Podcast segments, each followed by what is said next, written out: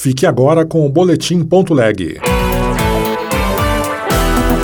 Boletim Ponto Leg. As últimas notícias do Senado Federal para você. Comissão aprova fim da saída temporária de presos. Só no Natal de do, a saída temporária do Natal de 2023, quase 3 mil presos no Brasil não retornaram aos presídios. Só em São Paulo foram mais de 1.500 que não retornaram. Gastos com pessoas com autismo poderão ser deduzidos no imposto de renda. Eu sou o Tiago Medeiros e este é o Boletim Ponto Leg. A Comissão de Segurança Pública aprovou o fim da saída temporária de presos. Repórter Marcela Cunha. A proposta acaba com o benefício da saída temporária de presos em feriados, conhecidas como saidinhas. Se sancionada, a nova lei vai se chamar Lei Sargento PM Dias, que aos 29 anos foi assassinado em Belo Horizonte por um contemplado pela saída temporária de Natal. O relator Flávio Bolsonaro, do PL do Rio de Janeiro, citou o número de presos que não voltam após receber o benefício. Só no Natal de do, a saída temporária do Natal de 2023, quase 3 mil presos no Brasil não retornaram aos presídios.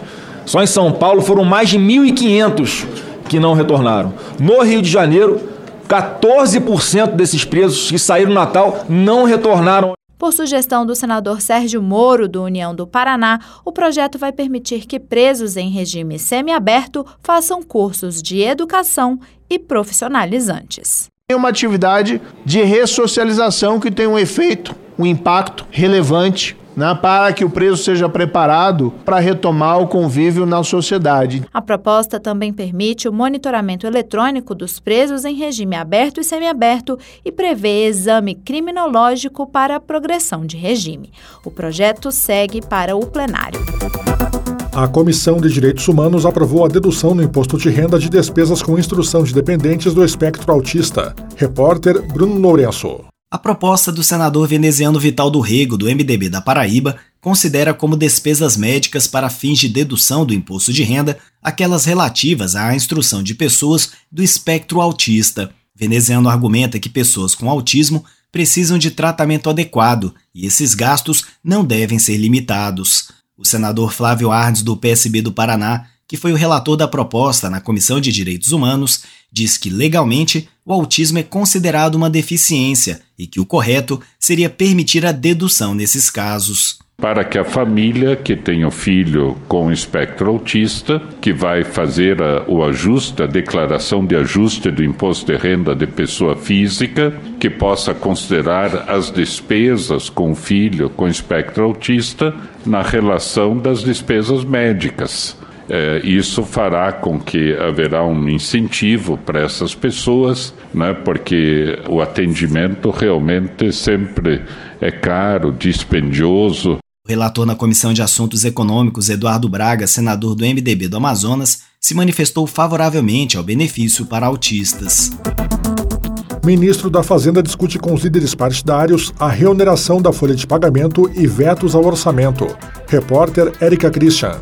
O líder do governo no Congresso Nacional, Randolph Rodrigues, do Amapá, anunciou a possibilidade do envio de um projeto de lei que trata da reoneração da folha de pagamento.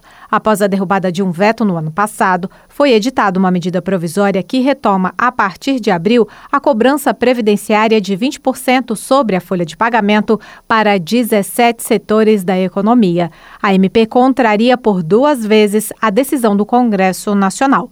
Randolph Rodrigues diz que o governo não pode revogar a MP porque ela trata da volta da cobrança de impostos do setor de eventos e do limite mensal para a compensação de débitos judiciais. Ao rebater críticas do presidente da Câmara, Arthur Lira, Randolph Rodrigues destacou que os vetos ao calendário de pagamento das emendas de comissão e o corte de 5 bilhões e 600 milhões de reais do orçamento foram decisões técnicas. Não me parece adequado ser estabelecido por um dos poderes calendário de pagamento sem ter o conhecimento da receita. Se temos uma expectativa de receita menor, não podemos ter uma despesa maior. O senador Efraim Filho, do União da Paraíba, autor do projeto da prorrogação da desoneração da folha de pagamento, avalia que o presidente Lula desrespeitou o legislativo. Uma medida que foi discutida, debatida e votada por 10 meses no plenário do Congresso Nacional não pode querer ser desfeita por uma simples medida provisória e, mais do que o conteúdo, a própria forma faz com que se crie um precedente extremamente perigoso e nocivo né, para o equilíbrio entre os poderes. A equipe econômica cita uma renúncia de 9 bilhões e 600 milhões de reais com a desoneração da folha de pagamento. Outras notícias estão disponíveis em senado.leg.br barra rádio.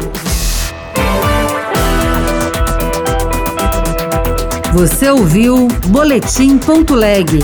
Notícias do Senado Federal.